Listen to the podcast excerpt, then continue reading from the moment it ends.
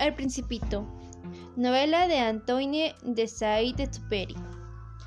El cuento nos habla acerca de un niño que quería ser un pintor, pero las personas adultas le dicen que mejor realice otra cosa. El tiempo pasa y él es un aviador famoso. Un día conoce a un niño como un príncipe y él mismo le pide dibujar una oveja. Se lo aceptó hasta que le dibujó una jaula donde se encontraba la oveja. Tuvo uno de sus vuelos, del cual se estrella, en medio del desierto, donde está el principito que lo acompaña. Pero antes de estar en la Tierra, el principito ya había viajado a otros planetas. En su instancia en la Tierra, conoció a un zorro, quien lo domesticó.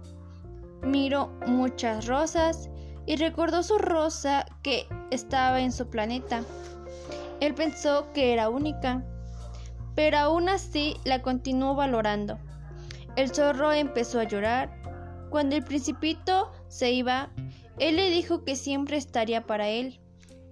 El hombre vio al principito con la serpiente que decía que ella podía llevarlo a su planeta con su flor y que no le dolería mucho. El principito le dijo que lo recordara al mirar al cielo.